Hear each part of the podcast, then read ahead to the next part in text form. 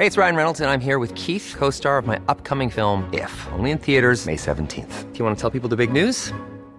All right, I'll do it. Sign up now and you'll get unlimited for $15 a month in six months of Paramount Plus Essential Plan on us. Mintmobile.com slash switch. Upfront payment of $45 equivalent to $15 per month. Unlimited over 40 gigabytes per month. Face lower speeds. Videos at 480p. Active Mint customers by 531.24 get six months of Paramount Plus Essential Plan. Auto renews after six months. Offer ends May 31st, 2024. Separate Paramount Plus registration required. Terms and conditions apply if rated PG.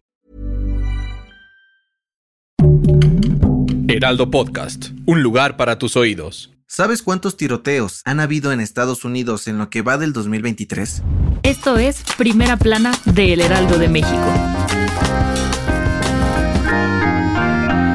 Un tiroteo más en Estados Unidos. Sí, este lunes tempranito, el país vecino amaneció con la noticia de que una joven mujer abrió fuego en una escuela primaria de Nashville, Tennessee, dejando un saldo de seis personas muertas, entre ellas tres niños de nueve años y tres miembros del personal escolar. El incidente ocurrió cerca de las 10.15 de la mañana en la escuela presbiteriana Covenant, donde asisten unos 200 estudiantes, desde preescolar hasta sexto de primaria. De acuerdo con el Departamento de Policía de Nashville, la sospechosa fue identificada como una mujer transgénero de aproximadamente 28 años llamada Audrey Elizabeth Hale, quien entró a la escuela con dos rifles de asalto y una arma corta, y comenzó a recorrer los pasillos disparando indiscriminadamente. Sin embargo, la policía la interceptó en el segundo piso de la institución y luego de un enfrentamiento, la abatieron y fue declarada muerta unos minutos después. Tras las investigaciones, las autoridades locales dieron a conocer que la joven estudió en la escuela Covenant, pero no revelaron si hubo alguna motivación previa para perpetrar el ataque.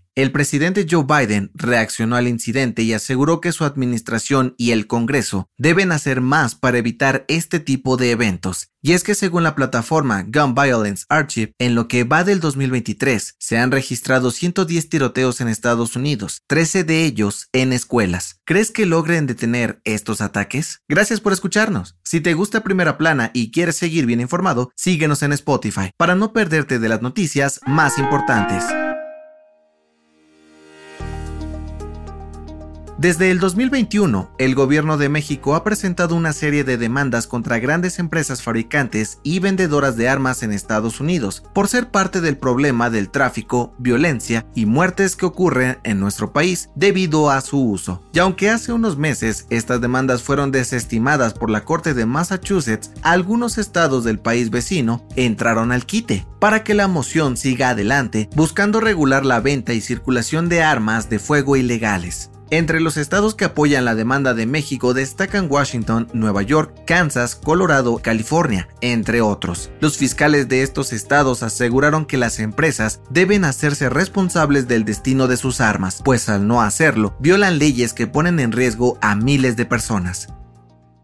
En otras noticias, este lunes, AMLO se reunió en Palacio Nacional con el abogado del expresidente de Perú, Pedro Castillo, quien le envió una carta desde la cárcel en Lima, agradeciéndole su apoyo en los últimos meses y pedirle que siga luchando por su libertad. En noticias internacionales, en París, el Museo del Louvre cerró sus puertas para sumarse a las protestas en contra de la reforma de pensiones impulsada por el presidente Emmanuel Macron. Este martes se espera una marcha masiva en distintas ciudades de Francia para pedirle al gobierno que eche abajo la iniciativa. Y en los deportes, Antonio Mohamed fue presentado como nuevo director técnico de los Pumas UNAM para lo que resta del clausura 2023 y al menos dos torneos más. El turco no estará en la banca del próximo domingo en el partido frente a Querétaro por situaciones personales. El dato que cambiará tu día.